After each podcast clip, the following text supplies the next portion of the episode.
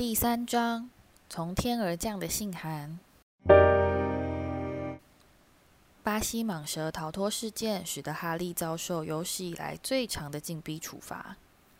等到他获准踏出晚厨时，暑假已经开始。达利也已经玩坏了他的新摄影机，摔烂了他的遥控飞机，并在首次骑他的变速脚踏车出游时，就把拄着拐杖穿越水蜡树街道的费太太撞倒在地。哈利很高兴学期已经结束，但这并不能让他避开达利的党羽。他们每天都会到家里来玩。皮尔、丹尼、莫肯和郭登，全都又大只又蠢。由于达利是他们之中最蠢、最大只的一个，他自然成为这个团体的首领。其他人都十分乐意加入达利最喜欢的运动——追捕哈利。这就是哈利总是尽量待在外面的原因。他四处游荡，暗暗揣想假日结束后的情景，这样才能替他的生活带来一丝希望。到了九月，他就要上中学，这将是他这辈子第一次不必再跟达利在一起。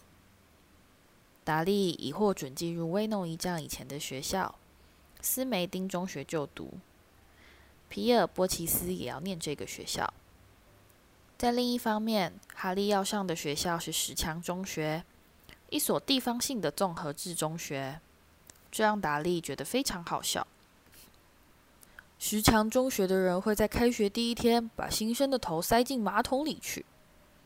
他告诉哈利：“要不要先到楼上去预习一下啊？”“不用了，谢谢。”哈利说：“可怜的马桶从来没有吞过像你的头这么恶心的东西，他说不定会吐呢。”他赶在达利还没弄懂他的意思之前迅速跑走。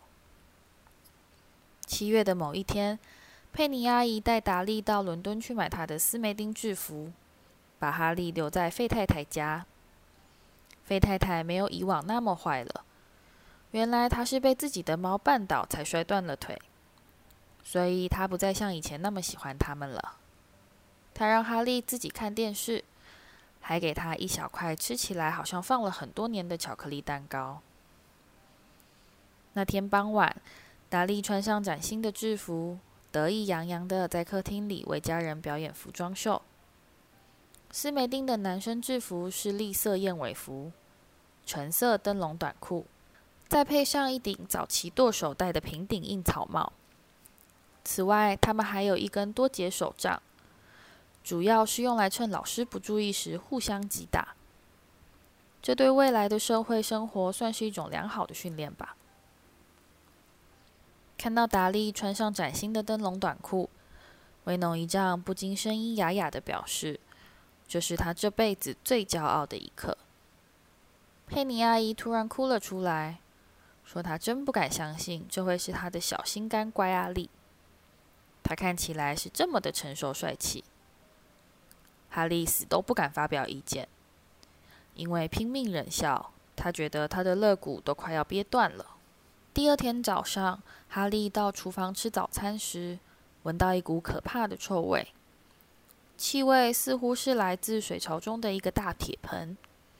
他走过去查看，盆子里的东西看起来像是一大堆浮在灰水上的脏抹布。这是什么东西？他问佩妮阿姨。他的嘴立刻抿紧。每当他胆敢发问的时候，他都是这种表情。你的新制服，他说。哈利再次看向那个铁盆。哦，他说，我不晓得，还得把它弄得这么湿呢。不要这么笨！他厉声吼道。我现在正在替你把达利的旧衣服染成灰色，等我染好以后，看起来就会跟大家的制服一模一样了。哈利对这点非常怀疑，不过最好还是别跟他争论。他坐在餐桌旁，试着想象他第一天去石墙中学上学时的模样，大概就是身上披了一块旧橡皮吧。达利和威农一丈走进来。两人都因为哈利的新制服味道而皱起鼻子。姨丈像平常一样打开报纸。达利举起他片刻不离身的斯梅丁手杖，砰的一声敲在餐桌上。他们听到信箱咔嗒一声，一堆信件落到踩脚垫上。去拿信，达利。姨丈的声音在报纸后面响起。叫哈利去拿。去拿信，哈利。叫达利去拿。用你的斯梅丁手杖推他去，达利。哈利闪过斯梅丁手杖，走出去拿信。踩脚垫上躺着三样东西：一张威农一丈的姐姐寄来的明信片，她现在在威特岛度假；一个看起来像是账单的褐色信封，和一封寄给哈利的信。哈利捡起信，望着他发愣。他的心就像一根大橡皮筋似轰然弹起。没有一个人，这辈子从来没有一个人写信给他。这会是谁呢？他没有朋友，没有请他亲戚，他没有图书馆证，所以也从来没收过催他还书的无理通知。然而，就在这里，一封信，地址写得一清二楚，绝对不可能会出错。萨里郡小会阴区，水蜡树街四号，楼梯下的晚厨，哈利波特先生收。信封是围带黄色的厚重羊皮纸袋，地址是用翡翠绿色墨水写成，上面没贴邮票。哈利用颤抖的手翻过信封，看到后面盖了一个紫色盾徽蜡印。一个大大的 H 字母，周围环绕着一头狮子、一只老鹰、一只獾和一条蛇。快点，小子！姨丈在厨房喊着：“你究竟在蘑菇什么？检查邮包炸弹吗？”他为自己的幽默而咯咯笑着。哈利回到厨房，眼睛依然离不开他的信件。他把账单和明信片递给姨丈，然后坐下来，慢慢拆开黄色的信封。威农姨丈打开账单，不悦地嗤了一声，再把明信片翻过来。玛姬生病了，他向佩妮阿姨报告。他吃了个怪怪的油螺。爸，达利忽然开口，爸。哈利拿了一样东西。此时，哈利正准备把信摊开，信和信封一样，都写在同样厚重的羊皮纸上，却冷不防被威农姨丈一把抓走。“那是我的。”哈利说，试图把信抢回来。“谁会写信给你？”威农一丈冷笑着，用一手抖开信纸，低头瞥了一眼。他的脸就像交通信号灯似的，迅速由红转绿，而且变化还不仅止于此。在短短几秒之内，又变成了腐坏麦片粥的灰白色。佩佩佩妮，他喘着气说：“达利想要抢过来看，威农一丈把信举得老高，不让他抓到。”佩妮阿姨好奇地接过信，看了第一行。在那一瞬间，她看起来仿佛就要昏倒。她一把抓住咽喉，发出窒息的声音：“威农！哦，我的天哪，威农！”他俩面面相觑，似乎完全忘了哈利和达利的存在。达利不习惯被忽略，他用斯梅丁手杖往他父亲头上用力敲了一下。“我要看那封信。”他大声说：“是我要看。”哈利愤怒地说：“那是我的信。”出去，两个都出去！威农姨丈沉着声气说，将信塞回了信封。哈利不走，我要我的信！他大喊：“给我看！”达利要求：“出去！”威农一丈怒吼，伸手攫住哈利和达利两个人的后颈，把他们扔到外面的走廊，砰的一声关上厨房门。哈利和达利为了争夺钥匙孔边的偷听权，立刻展开一场激烈而沉默的肉搏战。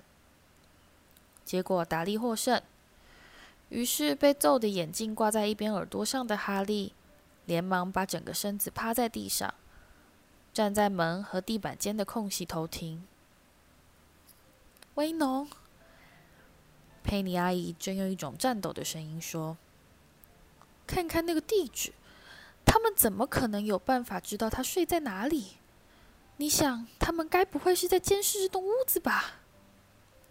监视、刺探，可能还偷偷跟踪我们呢。威农一丈喃喃一语。可是我们该怎么办呢？威农，我们要不要回封信，告诉他们我们不希望？哈利可以看到威农一丈闪亮的黑皮鞋在厨房中来回踱步。不行，他终于开口说：“不，我们干脆来个相应不理。他们要是希望得到回应，没错，这是最好的方法。我们什么也不做。可是，我绝对不要让他们踏进这栋屋子。佩妮，在我们把他抱进来的时候，我们不是发过誓，要想尽办法消灭所有危险的荒唐事吗？”那天傍晚，威农一丈下班回家之后，做了一件他过去从来没做过的事。他进晚厨看哈利。我的信呢？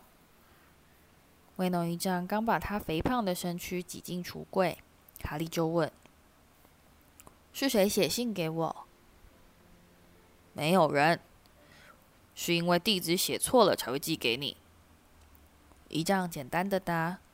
我已经把它烧掉了，根本就没有写错。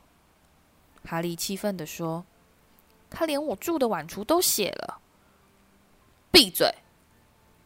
威农一丈怒吼，把两只蜘蛛从天花板上震落下来。他做了几次深呼吸，然后使劲在脸上挤出一个微笑，看着却像是苦笑。呃，是的，哈利。关于晚厨的事，你阿姨跟我一直在想，你现在长大了，住这个地方是小了些。我们在想，你要是搬到达利的第二间卧室去住，或许还蛮适合的。为什么？哈利说：“不准问问题。”他的一丈怒斥：“把东西收一收，搬到楼上。”现在就去。达利家一共有四间卧室，一间威农一丈和佩妮阿姨的主卧室，一间客房，通常都是由威农的姐姐玛姬来访时使用；一间是达利的卧室，还有一间是专门用来放他房间塞不下的玩具和其他物品。哈利总共只走了一趟，就把他的东西全部都从晚厨运到了这个房间。他坐在床上，望着周围的环境。这里每一样东西几乎都是坏的。才买了一个月的摄影机，放在一辆达利曾用来撵隔壁家小狗的推车上面。角落搁置着达利的第一台电视机，这是在他最爱看的电视节目停播时，被他在盛怒之下给一脚踩破的。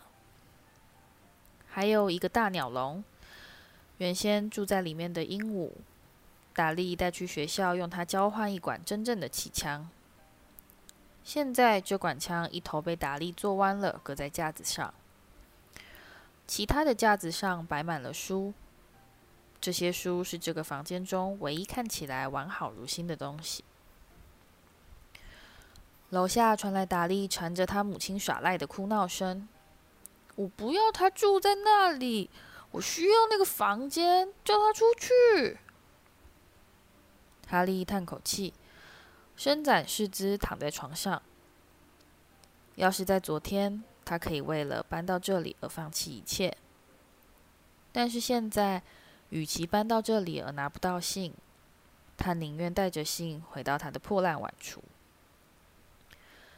第二天吃早餐的时候，大家都变得相当安静。达利是真的气坏了，他尖叫，用他的斯梅丁手杖猛敲他的父亲，故意装吐，狂踢他的母亲，还拿他的乌龟砸碎了温室的屋顶。结果还是没办法要回他的房间。哈利在昨天就料到会发生这样的情形，他后悔莫及的想着，当初要是能在走廊把信拆开就好。威农姨丈和佩妮阿姨只脸色阴沉的互相望着。信件送到时，威农一丈似乎是想要对哈利示好，所以叫达利去拿信。他们听他用斯内丁手杖一路敲敲打打的穿过走廊，接着他放声大喊：“又有一封信！水蜡树街四号最小的卧室，哈利波特先生。”威农一丈发出脖子被掐住的喊声，从椅子上跳起来，飞快的跑向走廊。哈利紧跟在他的身后。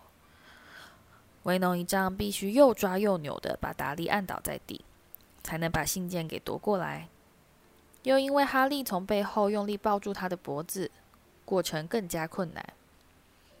在经过一分钟左右的混战，每个人都被斯梅丁手杖打了很多下之后，威农姨丈总算站起身来，大口大口的喘气，手里紧抓着哈利的信。回到你的碗橱，我是说，回到你的卧室去。他气喘吁吁的对哈利说：“达利，走开，快走！”哈利在他的新房间里不停的绕圈子踱步。有人知道他搬出了碗橱，而且好像也晓得他并没有收到他的第一封信。这表示他们会再试一次吧。他决定这一次无论如何一定要拿到信。他想到了一个计划。修好的闹钟在第二天早上六点响起。哈利连忙关上闹钟，静悄悄地穿上衣服。他绝对不能吵醒德斯里全家人。他连一盏灯都没开，偷偷的摸黑留下楼梯。他准备走到水蜡树街角去等邮差，抢先一步把四号的信件拿到手。他的心剧烈的跳着，蹑手蹑脚穿越黑暗的走廊，朝大门走去。哎呦！哈利吓得跳到半空中，他踩到了踩脚垫上一样又大又软的东西，一样活的东西。楼上的灯光迅速亮起。哈利惊恐地发现，那个又大又软的东西，其实是他姨丈的脸。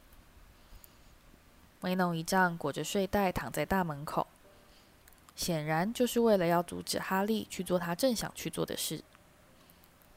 他对哈利狂吼了半个钟头，才命令他去泡杯热茶。哈利惨兮兮的赶紧逃到厨房。等到他回到大门口，信件正好送达。刚巧落在威农一丈的大腿上，哈利可以看到三封写着绿墨水字迹的信。我要，他准备开口讨信，威农一丈却当着他的面把信撕成碎片。威农一丈那天没有去上班，他留在家里，并且把信箱钉死。看到了吧？他嘴里含着一把钉子，对佩妮阿姨解释。只要没办法再投递，他们就只好放弃了。我不确定这是不是真的有用，威农。哦，这些人的脑袋奇怪的很，佩妮。他们跟你我可不一样。威农一丈一面说，一面努力敲着一枚钉子，钉子上还沾着佩妮阿姨端给他的蛋糕。星期五至少有十二封信送到。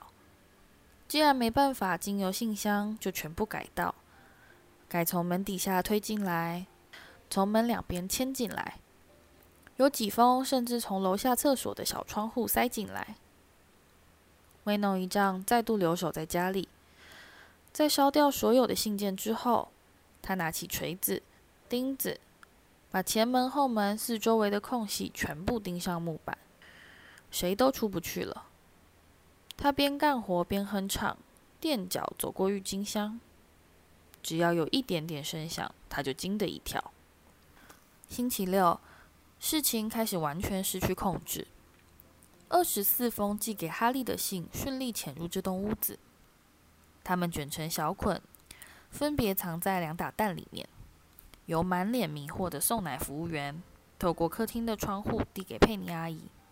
威农一丈愤怒地打电话给邮局和乳酪农场，想要找个人来听他发牢骚的时候，佩妮阿姨用食物处理机把这些信全部搅成碎片。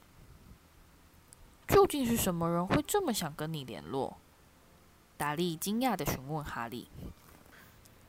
星期天早上，威农一丈坐下来用早餐时，显得疲累，气色又差，神情却十分愉快。星期天不送信，他高兴地提醒大家，一面把果酱抹到他的报纸上。今天不会有那些该死的邮件。就在他说话时，有某种东西嗖嗖响地从厨房烟囱灌了进来，不偏不倚砸到他的后脑勺。下一刻，三四十封信就像子弹似的，从壁炉中噼里啪啦弹射出来。德斯里家人忙着闪躲，哈利跳起来想要抓住一封信。出去，出去！威弄一丈取住哈利的手腕，把他摔到走廊。在佩妮阿姨和达利抱着头跑出厨房之后，威弄一丈就砰的一声关上大门。他们可以听到信件依然源源不绝地涌进厨房，在墙壁与地板间弹来跳去。就这么办吧，威农一丈说，一面努力维持冷静的口吻，一面大把大把扯掉脸上的胡须。我要你们五分钟之内全部回到这里，准备出门。我们要离开这个地方，只要带几件衣服就行了，不准有什么其他的意见。脸上大半胡须被扯落的他，看起来非常危险吓人。因此，没有人敢提出异议。十分钟后，他们奋力拆开被木条封死的大门，坐上车，飞快地驶向高速公路。达利在后座抽抽搭搭的哭泣。刚才在打包行李时，他想要把他的电视机、录影机和电脑全都塞进他的运动背包，耽搁不少时间。所以脑袋被他的父亲锤了好几下。他们向前行驶，再继续向前行驶，甚至连佩妮阿姨都不敢开口询问他们究竟要开到哪去。每隔一段时间，威农一丈就会故意绕过一个急转弯，往相反的方向走一段回头路，甩掉他们，甩掉他们。每次这么做的时候，他口中都会念念有词。他们一整天都不曾停下来吃过东西。到了天黑的时候，达利开始大声哀嚎：“这辈子从来没这么惨过。”他饿得要死，错过了五个他想看的电视节目，也从来没有隔这么长的时间没坐在他的电脑前，痛快地炸掉一个外星人。车子开到一个大城市郊外时，威农一丈终于在一座外貌阴森的旅馆前停了下来。达利和哈利共住一个有着双人床和梅丝床单的房间。达利呼呼大睡，哈利清醒地坐在窗台上，凝视下方流逝的车灯，默默思索。第二天早上，他们吃了一些不新鲜的玉米片。和夹了冷罐头番茄的吐司当早餐。才刚吃完，旅馆老板就走到了餐桌前。抱歉，请问你们之中有一位哈利波特先生吗？柜台那收到了一百封像这样的信。他举起一封信，大家都可以清楚看到那个用绿墨水写的地址：寇克沃斯铁路风景旅馆，十七号房。哈利波特先生说。哈利伸手抓信，威农一丈猛地推开他的手。那女人睁大眼睛望着他。我去拿信。威农一丈说着，飞快地站起来，跟着他走出餐厅。干脆回家吧，你觉得这样是不是比较好呢，亲爱的？几个钟头之后，佩妮阿姨胆怯地提出建议。威农一丈好像完全没听到。至于他究竟在找些什么，车上没有人摸得着半点头绪。他开车带着他们驶入森林深处，走下车，往周遭环视一圈，摇摇头，回到车上，再继续向前行驶。此后，同样的过程又分别在一片新耕农田之中。一座吊桥正中央，以及一座立体停车场楼顶，重新扮演了一遍。爸爸发疯了，是不是？达利呆呆的询问佩妮阿姨。此时已接近傍晚，威农一丈把车停靠在海岸边，把他们全都锁在车上，就此失去了踪影。天开始落雨。斗大的雨珠滴滴答答的打在车顶上，达利抽抽搭搭的哭了出来。今天是星期一耶，他告诉他的母亲，晚上会演伟大的杭伯托呢。我好想待在一个有电视的地方。星期一，这让哈利想到了某件事情。如果今天真的是星期一。在这方面，达利非常值得信赖，因为电视节目的关系，他对日期的推算从来不会出错。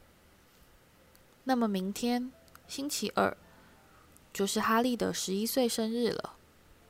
当然，他的生日向来都没有什么乐趣可言。去年，德斯里夫妇送给他的是一个外套衣架和一双倚仗的旧袜子。即使如此，一个人一生毕竟只有一次十一岁生日。威农一丈满脸笑容的走回来，同时还带回来一个又长又细的包裹。可是佩妮阿姨问他买了什么东西，他没有回答。找到了一个棒透了的地方，他说：“来吧，全部下车。”车子外面非常寒冷。威农一丈指着一块孤悬在海上的岩石，上面栖息着一座你所能想象出最破烂的一栋小屋。可以确定的是，里面绝对不会有电视可看。气象预报今晚会有暴风雨。威农一丈愉快地表示，并拍了一下手。而这位绅士非常好心的同意把船借给我们。一个牙齿掉光的老男人慢吞吞地走向他们，脸上挂着不怀好意的笑容，伸手指着一艘在铁灰色海面上起伏摇晃的破船。我已经替大家弄到了一点粮食，威农一丈说，所以现在全体上船吧。船上冷得要命，冰冷的浪花和雨水钻进他们的颈项。刺骨的寒风拍击他们的面颊。在过了仿佛有好几个钟头的时间之后，他们攀上了巨岩。威农一丈连滑带滚地领着大伙走向那栋摇摇欲坠的小屋。屋子里的状况非常糟糕，空气中弥漫着强烈的海草腥味，寒风呼啸着从幕墙的缝隙钻进来。壁炉潮湿，看不到一片柴薪。这里总共只有两个房间。威农一丈所谓的粮食，结果只是每人一包马铃薯片和四根香蕉。他试着升起炉火，那些空的薯片袋只是冒了一阵浓烟，就全部皱缩成一团灰烬。现在要是有信件送来，就可以派上用场了，是不是啊？他愉快地说。他的心情非常好，他显然觉得绝对不可能有人会在这样的暴风雨中把信件送到他们面前。哈利私下同意他的看法，却没办法像他那么高兴。天黑之后，预料中的暴风雨吹到了他们附近，汹涌翻腾的浪花啪啦啪啦地拍打着木屋墙壁。烈烈狂风把污秽的窗户吹得叽嘎乱响。佩妮阿姨在另间房里找到几条发霉的被子，在重蛀的沙发上替达利铺了张床。她和维农一丈到隔壁那张嘎哩嘎哒的破床上去睡觉。哈利勉强找了一块最不硬的地板，缩着身子躺在一条最薄、最破的被子下面。入夜之后，暴风雨越吹越烈，哈利睡不着。他正打着哆嗦，在地上翻来覆去，努力想让自己睡得舒服一些。肚子也开始饿得咕咕叫。将近午夜，一阵低沉的隆隆雷声也盖住达利的鼾声。达利的一条胳膊垂挂在沙发边缘。肥胖手腕上发光的表面，告诉哈利，再过十分钟就是他的十一岁生日了。他躺在地上，望着他的生日滴滴答答的越走越近，想着德斯里夫妇会不会记得他的生日，想着寄信的人现在会在什么地方。还剩下五分钟，哈利听到屋外传来某种碎裂的声音。他暗暗祈祷屋顶别被风给吹垮，虽然说不定这反而会让他变得温暖一些。还剩下四分钟，也许他们回家时，水蜡树街的房子里已经挤满了信。他或许可以想办法偷到一封。还剩下三分钟，难道是海浪在用力拍打巨岩吗？还剩下两分钟。那嘎吱嘎吱的怪声音又是从哪来的？难道是岩石碎裂掉到海里的声音吗？再过一分钟，他就十一岁了。三十秒，二十秒，十秒，九秒。也许他应该把达利吵醒，故意惹他生气。三秒，两秒，一秒。整间木屋被震得不停摇晃。哈利坐起来，望着大门，有个人站在门外，敲门想要进来。